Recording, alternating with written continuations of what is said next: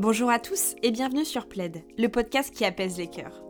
Moi c'est Marine, la fondatrice, et ici on va parler des ruptures amoureuses, sous forme de témoignages, conseils, interviews et bien plus encore. Parce que nous sous le Plaid, on parle de tout.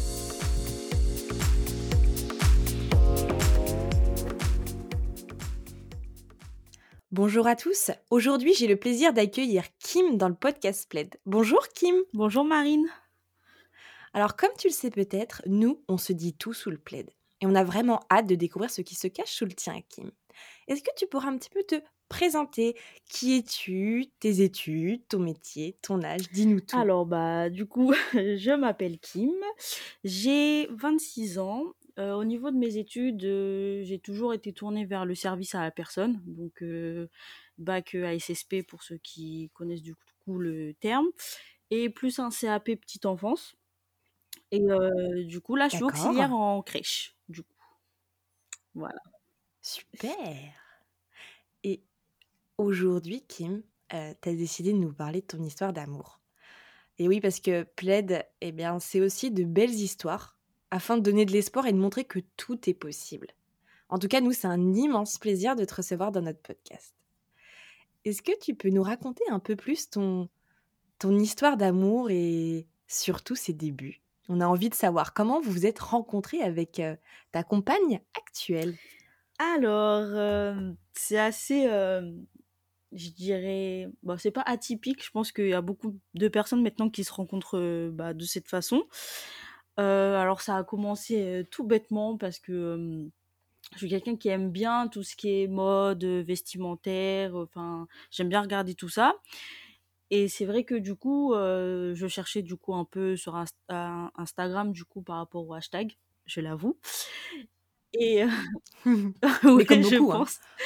Et du coup, je suis tombée sur son Instagram que j'ai beaucoup aimé parce que j'ai tout, enfin j'ai beaucoup aimé son style vestimentaire.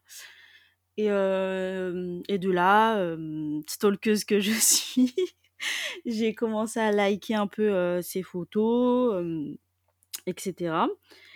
Mais c'est vrai que j'ai quand même pris 2-3 jours avant de lui envoyer un message en lui disant que, j'avais adoré comment elle s'habillait. Et c'est parti de là, en fait. Du coup, on est devenus amis, on a commencé à parler, s'échanger des snaps. bah voilà, c'était vraiment amical. Il n'y avait aucune drague, pas de flirt, quoi que ce soit. C'était vraiment bah, un début d'amitié quoi qui démarrait. Ouais, vous vous entendiez bien et puis vous avez commencé à discuter, à vous voir aussi peut-être ou pas du tout encore à ce moment-là? c'était plus compliqué du coup pour se voir parce que c'est vrai que j'habitais à deux heures et demie de Paris en cette période-là. Donc c'est vrai que c'était plutôt via Skype. qu'on parlait, qu'on se voyait. mais oui, c'était vraiment amical au début. donc voilà, c'est, ça a démarré comme ça. Et justement, c'était amical, mais comment vous en êtes venu à aller plus loin finalement? Ah. Est-ce que déjà tu savais qu'elle aimait les femmes à ce moment-là ou pas du tout?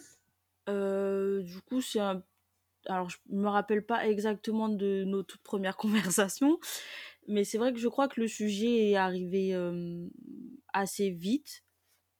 donc il n'y avait aucun tabou là-dessus. Elle m'a avoué que oui, elle préférait les femmes. Moi, j'étais dans une optique où je j'avais pas de préférence de genre. En fait, je faisais pas attention. C'était vraiment au feeling. Et ça a toujours été comme ça. Et c'est vrai qu'à force de parler, je me suis rendu compte que j'aimais vraiment beaucoup son caractère et sa manière de penser. qu'elle me plaisait vraiment beaucoup sur ça, parce qu'on s'était jamais directement vu, donc ça a vraiment pas été un coup de cœur physique, mais vraiment, je trouvais qu'on était vraiment sur la même longueur d'onde. Et c'est comme ça qu'après les sentiments ont commencé un peu plus à évoluer. Je pourrais pas dire que c'était de l'amour, euh, mais c'était un grand attachement, plus que de l'amitié, mais un peu moins que de l'amour. Oui, tu avais envie de lui parler, elle aussi et et vous étiez sur une bonne C'est ça. vibe. Et du coup, après, vous avez décidé de vous voir? C'est ça. Peut-être? En fait, la première fois, j'ai, mmh, en fait, je lui ai même pas dit. Heu, je savais qu'elle travaillait parce qu'elle m'en avait parlé le matin et vu que je voyais des amis sur Paris, bah, j'ai profité pour aller la voir, du coup, sur son lieu de travail. Bah, malheureusement pour moi, heu, il y avait beaucoup de monde, donc du coup, on s'est juste, heu, dit: «Bonjour, ça va?» enfin des banalités et on s'est revus, 1 mois plus tard, où vraiment là, c'était un peu plus prévu, hem et cetera et c'est là aussi qu'on a vraiment pu, heu, bah, se rendre compte que, bah, ça matchait bien, quoi. Et donc là, ça a commencé à être le début finalement de votre C'est ça, relation? exactement. Et comment ça s'est passé ensuite, heu? Il y a eu combien de temps entre le moment où vous avez compris, où vous êtes vus, vous avez su que vous pouviez être ensemble et le moment où vous avez commencé de vous parler?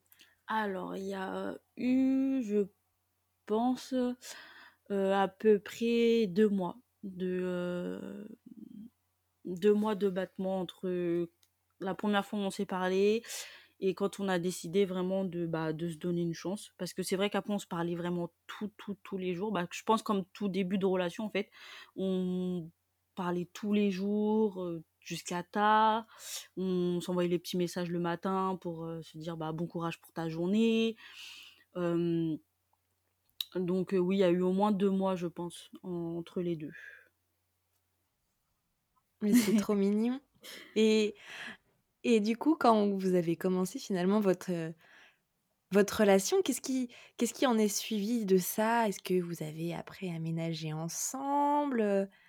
Comment ça s'est passé la suite, heu, après le début? Alors, on n'a pas tout de suite, aménagé ensemble. Je pense que ça s'est fait vraiment petit à petit parce que du coup, heu, comme je disais au début, heu, on avait quand même 2:30 de différence en termes de transport. Oui. Hem, du coup, moi je me suis un peu plus rapprochée. Donc je me suis retrouvée à 1 heure de Paris, donc de chez elle. Donc au début, c'était vraiment, elle venait un peu à la maison le week-end, j'allais un peu chez elle le week-end, on se voyait quand on pouvait. Après ça a commencé à être un un peu long, donc c'était plus, bon, bah, je reste une semaine chez elle parce que j'étais moins, comment dire? J'avais moins de contraintes qu'elle, à ce niveau-là, donc ça s'est fait petit à petit. Mais avant d'aménager ensemble, on s'est fiancés. Oh! Et qui a Ah fait la ah! demande?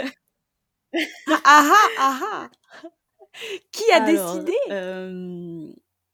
du coup, hem, c'est pas le les fiançailles dans le terme, mariage, plus tard, en fait. C'était plus, des fiançailles dans le sens où, bah, on décide de vraiment faire un bout de chemin ensemble. Exactement, c'était plus, dans ce sens-là. Donc pour vous raconter un peu cette fameuse demande, on est partis, heu, manger dans un de mes restos, préférés. Voilà. Après on est partis, heu, aux Tuileries, du coup sur Paris. Heu, c'était à ce moment-là où il y avait, vous savez les petites attractions et cetera, la grande roue, l'été. Oui, la C'est petite ça fête foraine. et Mmh. du coup, moi j'ai dit: «Ah bah, pourquoi pas?» parce que j'aime bien ce genre de choses et puis vu qu'il était tard, il y avait toutes les lumières, je trouvais ça hyper beau du coup de faire un tour et heu, bah, mmh, il s'arrête toujours un peu quand on est au plus haut, bah, pour admirer un peu la vue et heu, moi, telle une enfant, je me suis mis, heu, du coup, à genoux, sur le, sur le siège, en fait, pour regarder. Et en fait, j'ai vu la, mmh, l'écrin et la bague dans le reflet, en fait, du, de la vitre. Et après, bah, il y a plus de mots parce que c'était je crois, il y avait tellement d'émotions, tellement de de tout que, mmh, quand elle m'a fait la demande, bah, il y a même pas eu besoin de mots parce que, bah, je pense que je pleurais trop et que bon, même elle, elle a un petit côté timide qui a fait que, mmh, il y a pas eu vraiment cette demande. Mais voilà, du coup, il y a eu un une échange de de l'échange de la bague et voilà, du coup, heu, la demande a été faite au tout en haut de la grande roue, heu, en plein Paris, Trop voilà. beau! Trop beau! Oui, puis elle a elle a presque pas eu besoin de parler, tu étais tellement, heu heu, touchée de cet acte que, bah, finalement la réponse était Ah «oui» évidente. c'était oui, c'était une évidence. J'ai même pas eu besoin de, je me suis pas posé la question, il y a pas eu de non, c'était j'étais trop émue de toute façon, je pense, pour parler donc je pense que tout se voyait sur mon visage. Ah tu tu tu savais que c'était le bon choix et tu t'es pas posé la question il y avait finalement? même pas, j'ai même pas eu de doute, en fait. Ouais, c'est oui, oui, oui, oui et oui et encore oui! Exactement. Et qu'est qu'est-ce qui s'est passé après? Vous avez annoncé à vos familles que vous étiez fiancés?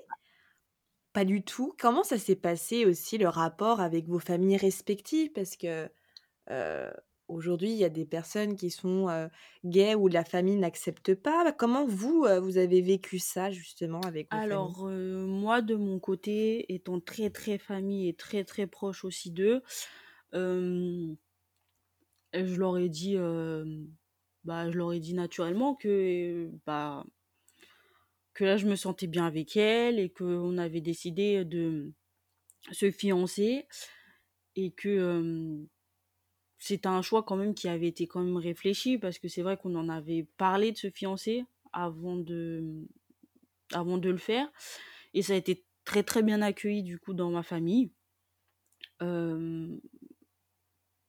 Et au niveau du fait d'être, gay ou autre, moi j'ai eu de la chance dans le sens où mes parents l'ont bien pris. C'est vrai que, mon père avait peut-être cette petite lueur, on va dire que, je change d'avis ou que c'était vraiment une passade parce qu'on est jeune, qu'on aime profiter, connaître, de nouvelles choses. Mais à part ça, ça a été très, très bien accueilli et de son côté, c'est pareil. Ça a été vraiment très, très bien accueilli, que ça soit les fiançailles ou le fait que, elle était sûre et certain dans sa vie que, elle finirait avec une femme. Et son Mmh. père a eu aussi ce petit la même chose que mon papa en fait, heu, ce petit côté, heu, bon, c'est peut-être une passade et heu et on verra quoi. Oui, ça va lui passer, elle teste quelque chose ça. de nouveau. Donc mais non. Bah non, parce que vous vous fiancez quand même, Voilà. donc c'est malgré la preuve d'amour, c'est aussi dire: «Bah, j'ai envie de d'avancer dans la dans la même direction C'est et ça, ensemble surtout». exactement. On avait vraiment cette envie de, mmh, bah, continuer ensemble. Hem, on s'est pas mis la pression, heu, suite aux fiançailles, vraiment. On a dit: «Bah, on le vit comme on le sent et et puis on verra quoi». Mais c'est génial parce que, mmh, vos familles ont accepté et je pense que c'est une étape très importante, aussi bien pour toi, que pour elle. Heu, si la famille est «avec nous» entre guillemets dans ces démarches-là, bah, tu peux vivre que la la relation en étant épanouie. Et je sais que malheureusement dans dans ce ce monde-là, il y a des familles qui n'acceptent pas du tout et là où ça devient plus complexe. Mais ce qui est génial, c'est que vous, ça a été accueilli avec beaucoup de bienveillance et en fait, ils étaient là, ils vous Oui, accompagnaient, je exactement. pense. Ils ont vraiment été, hem, bah, top là-dessus parce que c'est vrai que, oui, il y a malheureusement des personnes qui n'ont pas notre chance et ça me fait beaucoup de peine de penser que, bah, qu'une orientation sexuelle peut, bah, peut déchirer autant des familles. Donc hem, moi, Oui. je sais que la ch je sais très bien la chance que j'ai eue là-dessus donc heu, je profite. Je vraiment avoir une famille qui est aussi, heu, ouverte d'esprit et qui Vraiment nous comprend et qui vraiment était dans le questionnement, qui s'intéressait vraiment à la chose, je pense qu'on pouvait pas demander mieux, en fait. Bah, oui, puis c'est c'est rassurant pour vivre une vie plus sereine aussi de se dire: «Bon, déjà j'ai j'ai ça qui est accepté et maintenant, bah, je peux vivre ma vie», Exactement. finalement. Et après ces fiançailles, comment ça s'est passé? Vous avez décidé du coup d'aménager ensemble pour un peu concrétiser la chose? Alors, du coup, on oui, en fait, c'était en fait, on trouvait aussi que c'était un peu la suite logique de, bah, du fait d'être fiancés. Donc moi, je suis partie, la rejoindre, du coup chez elle et du coup, bah, là, ça fait un petit moment, du coup, que bah, voilà, qu'on habite ensemble, qu'on apprend à bah, s'accommoder l'une de l'autre, en fait, tous les jours. Avec les bons et les mauvais côtés que ça a, mais heu, oui, après ça, on Ah bah, oui, parce qu'on n'est pas chez les bisounours, donc un couple, forcément, il y a des bons et des Exactement et je pense mauvais. que c'est en habitant ensemble, vraiment de, mmh, côtoyer la personne tous les jours qu'on se rend compte qu'en fait, heu, c'est pas si beau, c'est, heu, i la personne a certains petits défauts qu'on découvre à ce moment-là. Il y a l'envers du décor. mais on apprend à vivre avec. Heu, vraiment, c'est bah, après quand on aime une personne, on aime autant ses bons que ses mauvais côtés, quoi et après moi, je trouve qu'on n'a pas vraiment de mauvais côtés, c'est juste des c'est plutôt des, des qualités, mais qui peuvent être mal perçues, quoi. C'est pas vraiment des défauts.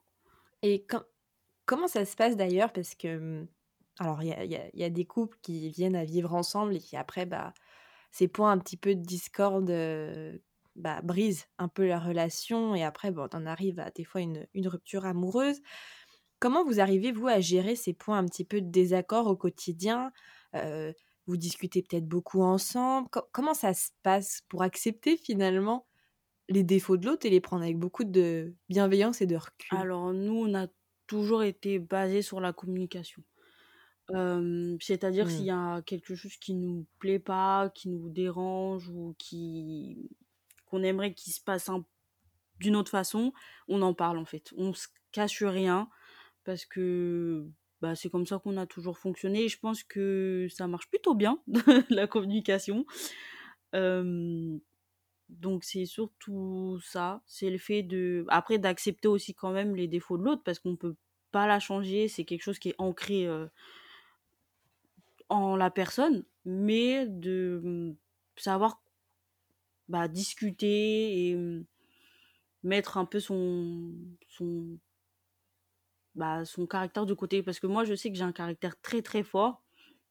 Ce qui fait que c'est au début, c'était pas facile, mais on a appris à à discuter et voilà. C'est vraiment la communication le le point clé, heu, en tout cas de notre côté.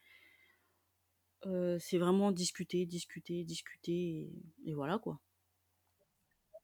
Mais c'est un vrai point clé de toute relation parce que c'est très important de pouvoir parler, heu, faire des reproches à l'autre, c'est pas forcément, heu, le le blâmer ou ou être méchant ou méchante, c'est expliquer des petits moments où, bah, il y a des choses qui qui nous plaisent moins et puis trouver des arrangements, en fait. C'est ça le l'objectif de la communication et savoir ce que l'autre pense aussi, exactement. dans sa tête, Effectivement, parce que c'est pas garder en soi quelque chose qui va pas, quoi. c'est tout à fait vrai, parce que c'est vrai qu'on peut, nous, avoir un point de vue et la personne avoir un autre point de vue. Donc c'est ce qui fait que des fois ça peut créer des petites étincelles. Mais en fait, le fait d'avoir, enfin d'en parler justement et pas le garder, bah, ça s'arrange assez vite en fait. C'est ouais, Mmh. C'est la communication, je pense que oui, c'est vraiment la clé dans dans dans un couple, quoi.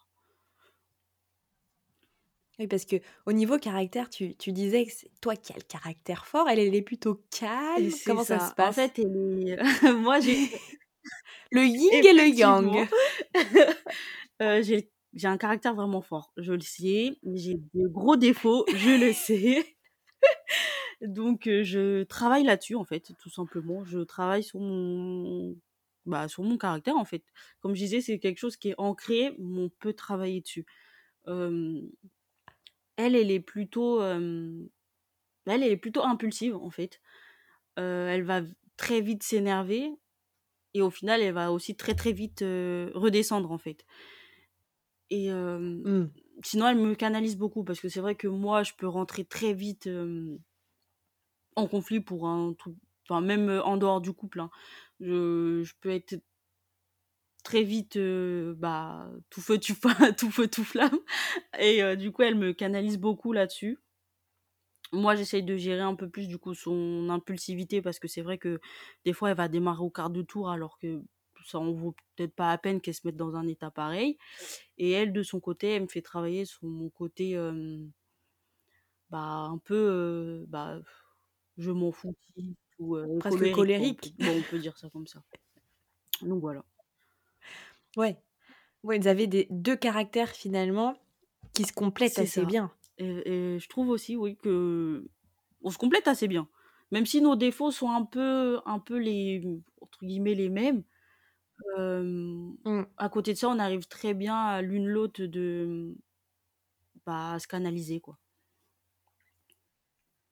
Oui, à vous à vous comprendre et à et à apaiser les choses, c'est tellement important parce que, des fois on dit: «Bah, en couple, il faut se ressembler, ce qui se ressemble s'assemble». Des fois on dit: «Bah, non, c'est plutôt l'inverse». Bah, finalement, on peut toujours trouver des terrains Oui, d'entente exactement. et c'est ça qui est important aujourd'hui et surtout dans votre Oui. relation. Après moi, je pense que qu'on se se ressemble ou qu'on se ressemble pas, je pense que Heu, enfin parce que c'est vrai que le dicton dit que soit on se ressemble et tant mieux, soit il vaut mieux pas. Moi, je pense qu'en vrai, à force d'être avec quelqu'un, on finit toujours par se ressembler un petit peu. Voilà. C'est vrai.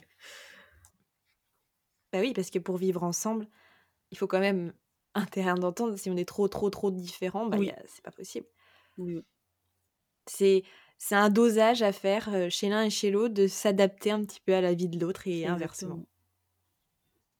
Mais du moment qu'on l'a compris, qu'on a beaucoup de communication, bah, ça ne peut que fonctionner et c'est ce qui marche chez vous et ça, c'est génial. Et du coup, Kim, heu, vous avez, heu, du coup aménagé ensemble un petit peu plus tard et est-ce que vous êtes mariés du coup après ces fiançailles ou ou pas encore? Alors du coup, si je me trompe pas, on s'est mariés, tac, tac, tac, 3 ans après qu'on se soit fiancés. Voilà. D'accord. Donc c'est un peu c'est un peu, bah, marrant en fait parce que j'étais pas pour le mariage. Alors, vraiment pas. Ah ouais? Je ça me disait rien, j'avais pas forcément envie et elle non plus. Mais je pense que à force d'habiter ensemble, de voir, l'amour évoluer, bah, notre couple aussi en fait évoluer, nous voir, bah, grandir ensemble. C'est vrai que la question a commencé à se poser. Et on s'est dit: «Bah, en fait, pourquoi pas, quoi?»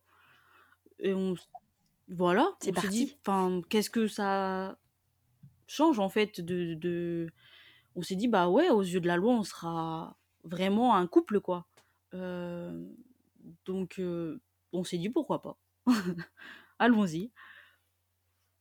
Donc Mais c'est mais c'est c'est une bonne chose parce que en fait, heu, vous avez eu les fiançailles, l'aménagement ensemble et le mariage vient concrétiser un petit peu c'est la cerise sur le ça. gâteau. Ouais, c'est vrai que ça a été bah, pareil, en fait, on s'est dit malgré qu'on n'était pas très, très mariage, on s'est dit: «Bah, c'est la continuité des choses, en fait, dans notre couple». Donc on s'est lancé. Et et et pas que le mariage aussi parce que vous avez eu ensuite l'envie d'un enfant et ça, heu, comment ça s'est passé? Parce que alors là, hem, 2 femmes ensemble, c'est vrai que c'est des questions, heu, qui se posent souvent de se dire, bah, co comment avoir un enfant? Heu, comment comment ça s'est passé? Vous avez eu envie toutes les 2? Heu heu, raconte-nous un petit peu comment comment ça a Alors, fonctionné ça? hem, bah, le désir d'enfant, je pense qu'il est arrivé pareil, hem, à la suite, de du mariage. Heu, c'est vrai qu'on a on en avait déjà parlé, on savait toutes les 2 qu'on voulait être maman, mais heu, bah, on voulait prendre le le temps parce qu'on savait que ça allait être compliqué. Étant 2 femmes Mmh. et étant interdit, toujours en France, on savait que ça allait prendre du temps. Donc on a commencé tout doucement, on pre à se renseigner, savoir comment ça allait se passer, combien de temps ça pouvait prendre. et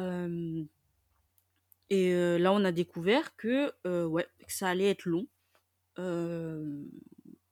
Et que bah, c'était vraiment un choix qu'on devait bien, bien réfléchir parce que même si ça allait être long, fallait qu'on se dise quand même qu'après, il y avait un petit être qui allait dépendre de nous, de notre couple. Et donc, on a vraiment pris le temps d'y réfléchir. Et du coup, la question de savoir qui allait porter l'enfant s'est pas posée. Ça s'est fait vraiment naturellement. Moi, j'avais ce désir du coup de bah, d'être enceinte, de porter la vie, de savoir Mmh. bah, ce que ça fait. Et elle, elle avait moins ce. C'est pas qu'elle a pas ce désir, mais elle l'avait moins. Et moi, je pense que c'était vraiment plus ancré chez moi. Tu avais vraiment envie de d'être maman et d'avoir, finalement, la vie en mettre, au C'est monde ça. la vie, Donc quoi. ça s'est fait comme ça, vraiment, sans vraiment dire: «Bah, c'est toi» ou «C'est toi qui, qui le portera». Donc là Oui, ça a pas été un sujet, de dispute en se disant: «Bah, non, bah, c'est moi qui veux, bah, non, bah, Ah pas non, toi» pas et du tout. Mmh. non, ça s'est fait pas eu, naturellement. trop de questionnements là-dessus, ça s'est vraiment fait tout seul, en fait. Et co comment ça s'est passé ces longues procédures? Quand quand tu dis longue procédure, c'est combien de temps finalement pour, heu Ah, pour faire alors tout ça? faut savoir qu'il faut, hem, beaucoup beaucoup d'examens médicaux. Mmh. C'est-à-dire des multiples prises de sang, des échographies. Enfin, en fait, faut enfin, faut voir comment le corps fonctionne, en fait et comment, bah, quelle capacité on a. Nous, on avait déjà cette difficulté d'être 2 femmes, mais en plus de ça, heu, on a découvert que j'avais quelques soucis de ce côté-là. Heu, même 2 petits soucis. Hem qui du coup, fait que malheureusement ou heureusement, je sais pas trop, on a dû, passer par de la stimulation. Alors du coup, pour expliquer un D'accord. peu, ce que c'est, c'est des c'est un traitement hormonal en gros, hem, qu'on a sous forme de de piqûres. Hem, donc voilà, en gros, c'est un peu, comme les ben, comme des piqûres d'insuline quoi, sauf que c'est des hormones. Voilà et D'accord. du coup, ça c'est dû à mon petit souci, perso, hein. C'est pas forcément le cas de tout le monde. Oui, c'est pas obligatoire dans la Voilà, la dans la exactement. Procédure, vraiment Mmh. ça dépend des résultats qu'on a avec les prises de sang et tous les examens qu'on a. Heu, je préfère préciser, hein, que pour ceux qui ont peur des piqûres et cetera, ce sera pas forcément votre cas. Et hem, du coup, j'ai dû me piquer tous les soirs, du coup aux mêmes heures. Ah Voilà. oui! Heu, c'est des piqûres qui peuvent se faire tout seuls, hein. C'est, c'est pas douloureux, heu, c'est pas agréable non plus, mais c'est pas douloureux. Heu, on a une certaine dose, donc du coup, oui, je me piquais tous les soirs. Suite à ces piqûres, après, on vérifiait comment, bah, la stimulation agissait au niveau de mon corps. Donc on a quand même un bon suivi, hein, heu, avant, pendant et après. Et heu, du coup, une fois que le corps est prêt et heu, bah, la la on passe par du coup la sti la, mmh, l'insémination. Avec c'est donneur ça. anonyme, Alors, c'est ça? ça dépend aussi pareil des couples. Ça, c'est à discuter du coup après, chaque couple est différent. Mais il y a des, donneurs qui sont pas anonymes. Du coup, il y en a qui le sont, il y en a qui sont semi-anonymes. Donc après ça, c'est vraiment un choix, personnel pour nous de d'avoir pris un donneur anonyme. Mais il faut savoir qu'il existe quand même des donneurs qui ne le sont pas. Et comment ça se passe quand ils ne le sont pas? C'est qu'après ils veulent reconnaître ils veulent, voir l'enfant ou pas du tout? Alors, hem, ayant discuté du coup avec des personnes qui, eux, ont fait en avec un donneur qui sont qui est pas anonyme, c'est alors le la personne ne veut pas du tout reconnaître l'enfant. Elle veut en fait tout simplement, bah, que l'enfant, en grandissant, puisse avoir la possibilité de le rencontrer, en fait. D'accord, parce OK. qu'il faut savoir que si le donneur est anonyme, la seule chose que l'enfant pourra savoir après, c'est des choses basiques comme, son groupe sanguin ou, ou bah, à peu près à quoi il ressemblait, mais ce sera tout, en fait. Il y aura bah, il pourra pas le retrouver, quoi. Parce que la personne, c'est vraiment un don, et voilà. Alors qu'un donneur anonyme, il permet du coup à l'enfant de pouvoir, bah, le retrouver plus tard, quoi. Voilà. D'accord, OK. Oui, c'est la petite, c'est la petite nuance. Et vous, du coup, vous avez opté pour le la Oui. solution du donneur anonyme pour, Après, ça serait très, très long, très, très long d'expliquer pourquoi on a choisi un donneur anonyme. Mais en gros, c'est plus parce que, à nos yeux, en fait, c'est vraiment un don, en fait. Mmh. C'est vraiment quelque un moyen, en fait, de nous aider, nous, en tant que couple de femmes, à avoir un enfant parce que la personne n'a pas de le désir, en fait, de de de d'être père, en fait. Donc heu, nous, c'est plus, heu, s dans cette optique-là. Après, c'est vrai que ça va être très long si je devais vraiment expliquer vraiment le le fond. Oui, le pourquoi du comment, mais Mais voilà, du coup, heu, suite à l'insémination, on a les 2 semaines, heu, nous, ce qu'on appelle du coup, heu, en PMA du coup. Du coup, je peux bah, je peux dire le terme en vrai.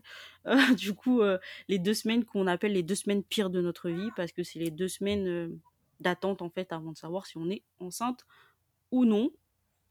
Donc pour savoir, bah, si d'accord. l'insémination a marché ou pas. Heu, nous malheureusement la 1re n'a pas fonctionné. Donc hem, bah, moralement c'est ça on prend quand même un coup. Parce que, heu, bah, c'est quand même, heu bah, ce désir qui est vraiment fort et de voir, bah, sur juste un petit test en fait de grossesse que, bah, c'est négatif, ça fait bah, ça fait mal au cœur. Mais c'est vrai qu'on a su, heu, rebondir, assez vite.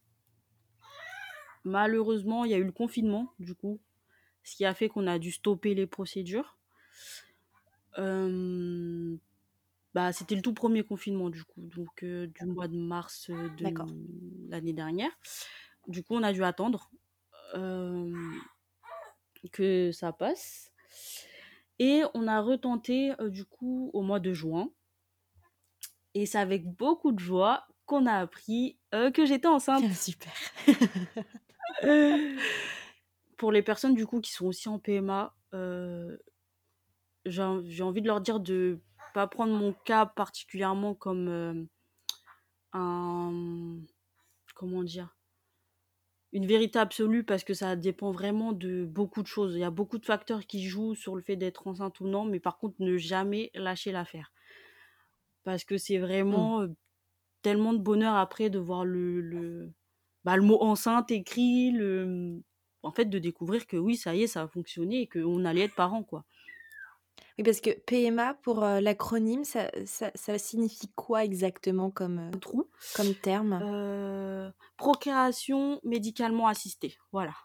Et et ça, ça se fait dans d'autres pays que la France? Il y a vous aviez choisi quel pays sans citer de nom ou quoi que ce soit, mais quel pays pour faire, justement cette PMA? Alors il y a beaucoup de pays qui le font, mais c'est vrai que le plus, bah, le plus proche, c'est l'Espagne. D'accord, l'Espagne. l'Espagne, Mais après il y a la Belgique aussi qui est très, heu très, connue pour le faire et après c'est en fonction, bah, de bah, du trajet quoi, de notre envie, le désir et cetera, quoi.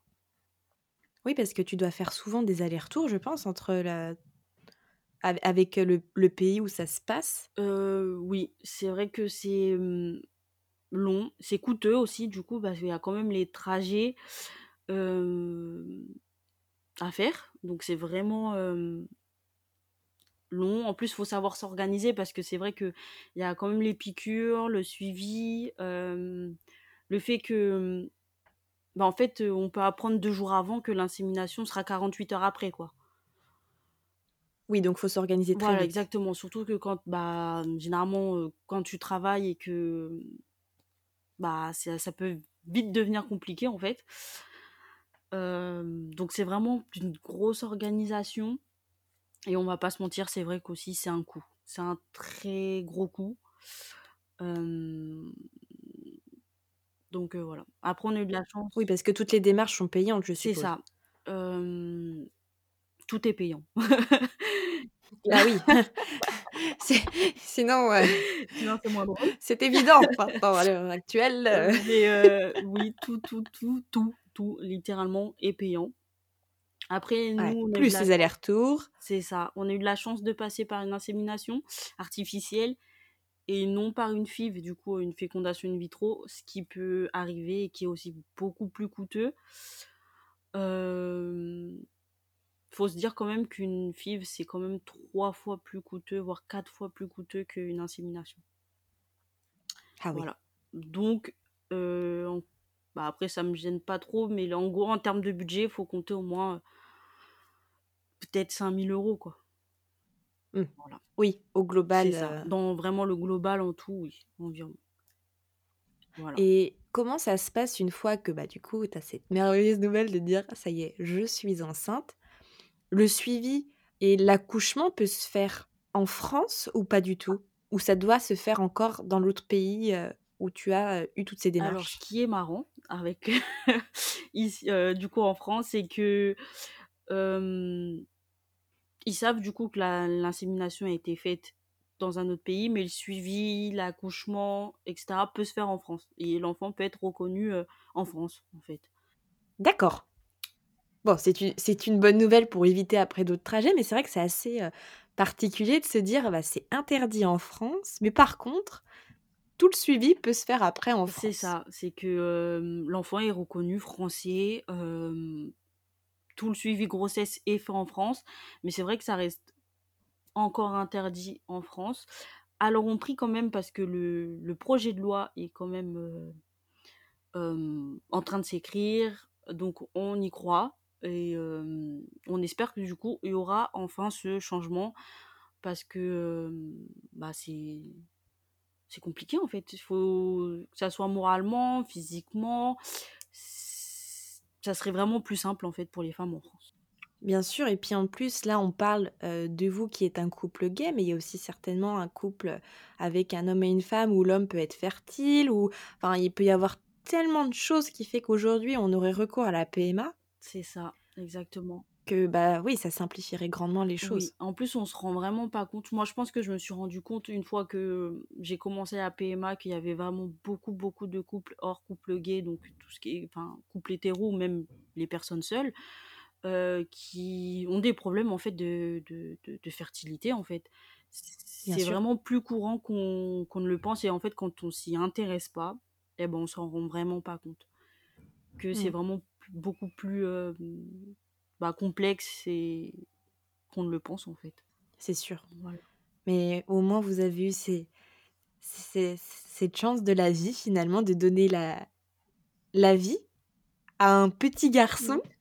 Oui, que du coup vous avez eu la chance d'entendre. Oui, à travers le podcast. Donc oui, on a eu la chance de devenir parents du coup le 3 mars euh, d'un petit Owen du coup. Euh, un grand, euh, mon petit grand garçon comme je l'appelle. Euh, après, Le bonheur d'une ça. vie. Vraiment, c'est la concrétisation de tout, avoir un enfant. C'est bah, pour le- les personnes qui désirent avoir un enfant, bien sûr. C'est vraiment que du bonheur. Beaucoup Oh. de parents diront beaucoup de fatigue. Je suis d'accord. Bien sûr. oui, parce qu'il y a le bon et le mauvais côté aussi, bien entendu. Euh, les grasses maths, faut les oublier. Mais euh, c'est beaucoup de bonheur. C'est, je pense que c'est une. En fait, j'aurais pas pu de- demander plus ou mieux en fait dans ma vie. J'ai vraiment atteint pratiquement toutes les, tous les objectifs d'une vie, quoi. C'est tellement beau ce que tu dis. C'est c'est un, un immense plaisir d'a- d'avoir ton témoignage parce que c'est c'est des sujets des fois qui peuvent être euh, tabou de parler aussi de tout ça et t'en parles avec une très belle ouverture d'esprit. C'est super parce que s'il y a demain d'autres personnes qui se posent la question, que ce soit des couples gays, des couples hétéros, bah voilà, aujourd'hui, tu as pu voilà, raconter un petit peu de choses pour avoir un enfant et, je, je te remercie énormément. Et d'ailleurs, je vais te demander, Kim, sans être trop indiscrète, bien entendu, est-ce que toi, tu as, déjà été confrontée au regard des autres ou pas du tout, d'être un couple gay et puis en plus enceinte ou avec le petit Est-ce que tu as déjà eu des, des, des, confrontations un peu particulières ou pas du tout Ou ça a toujours été bien accueilli avec beaucoup de bienveillance? Alors du coup, alors on a un couple qui est pas démonstratif en public. Donc je pense que du coup ça, ça a beaucoup aidé. parce que après on ne s'empêche pas de voilà de, de bah, d'avoir un geste tendre ou autre, mais c'est vrai qu'on se limite parce qu'on sait bah, malheureusement encore aujourd'hui c'est assez compliqué mmh. d'être un couple gay et de pouvoir bah, marcher fièrement en fait avec la personne qu'on aime parce que tout simplement c'est exactement ça c'est marcher avec la personne qu'on aime pas marcher avec une personne du même sexe en fait c'est même plus quelque chose qui est, qui est important quand on quand on est ensemble donc c'est vrai que vu qu'on n'est pas très démonstratif on n'a pas eu de regard ou d'insultes tout ce genre de choses péjoratives du coup et pareil quand j'ai été enceinte non. Je pense qu'il y a beaucoup de personnes qui plus me regardaient parce que j'ai un visage assez, assez jeune. Donc on a l'impression que j'ai, à peine 12 ans. Donc je pense... Mais comment est-ce possible qu'elle soit enceinte à 12 ans? Je pense que le regard, c'est plus porté sur le fait qu'il se devait se dire, oula, elle est à peine majeure et elle est déjà enceinte. Qu'est-ce qui s'est passé? Voilà, donc je pense que c'était plus là-dessus. Après, si on parle au niveau de nos familles, la grossesse a été très, très, très bien accueillie. Parce que c'est vrai que les procédures, on les avait faites un peu. pas vraiment dans le secret. C'est pas vraiment dans le secret. Ils savaient qu'on était en procédure, mais ils savaient pas exactement quand est-ce qu'on allait vraiment commencer, si on était rentré dans le vif du sujet, etc. Parce que c'était quelque chose qu'on voulait garder pour nous. Euh, et c'est vrai que quand on leur a annoncé du coup euh, bah, que j'étais enceinte, ça a été vraiment que de la joie. Du bonheur, de la joie, beaucoup de, beaucoup de pleurs. et, euh, et, beaucoup de joie. tout simplement. Donc c'était des pleurs de joie. Oui, que de la joie. Vraiment, c'était. Euh, bah, ils contents d'être grands-parents, quoi. Bientôt grands-parents. Mais c'est super. Franchement, ils ont. C'est une grande chance, c'est une grande chance, je pense, aujourd'hui. Euh. Oui, oui.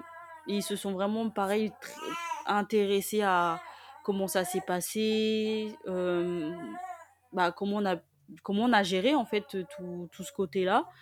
Donc, on a vraiment des familles qui sont vraiment au top, en fait. on peut pas demander mieux parce qu'on a vraiment été euh, vraiment euh, entouré là-dessus. Et quel conseil tu donnerais toi à quelqu'un qui rêve de vivre une histoire comme la tienne? Alors, euh, d'y croire, de croire en l'amour, tout simplement.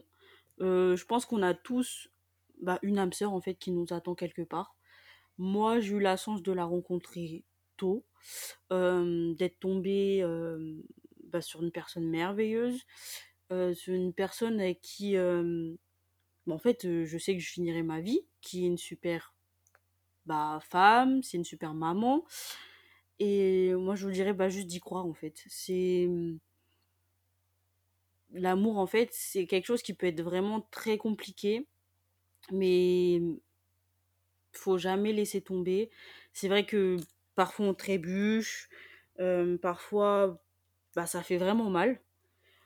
Mais franchement, pour ce qui nous attend après, euh, faut vraiment pas avoir peur. Moi, je sais que été quelqu'un qui, bah, qui croyait pas forcément, et au final, que demander de plus? Je suis mariée, j'ai un, un, bébé euh, bah, au top, une femme dont je, bah, je pourrais pas rêver mieux en fait. Donc, t'es heureuse aujourd'hui, Kim.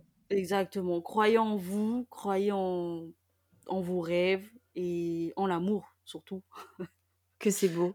Mais c'est ce, ce qu'on souhaite à, à tout le monde, de vivre une aussi belle histoire que, que la tienne et d'y croire. Ouais, croire en l'amour, ça c'est quelque chose que, qui est très important, même dans les échecs, même dans les moments difficiles.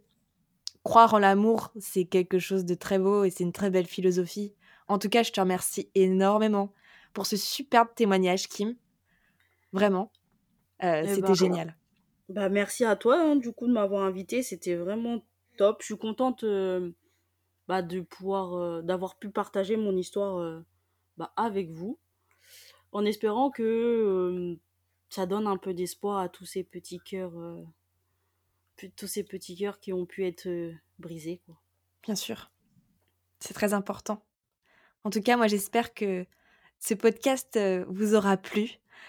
Pour découvrir plus en détail notre concept, nous vous invitons à nous rejoindre sur notre Instagram ton.plaid ainsi que sur notre site internet https tonplaid.com. Et en attendant, nous on se dit à très vite pour de prochains podcasts parce que nous, sous le plaid, on parle de tout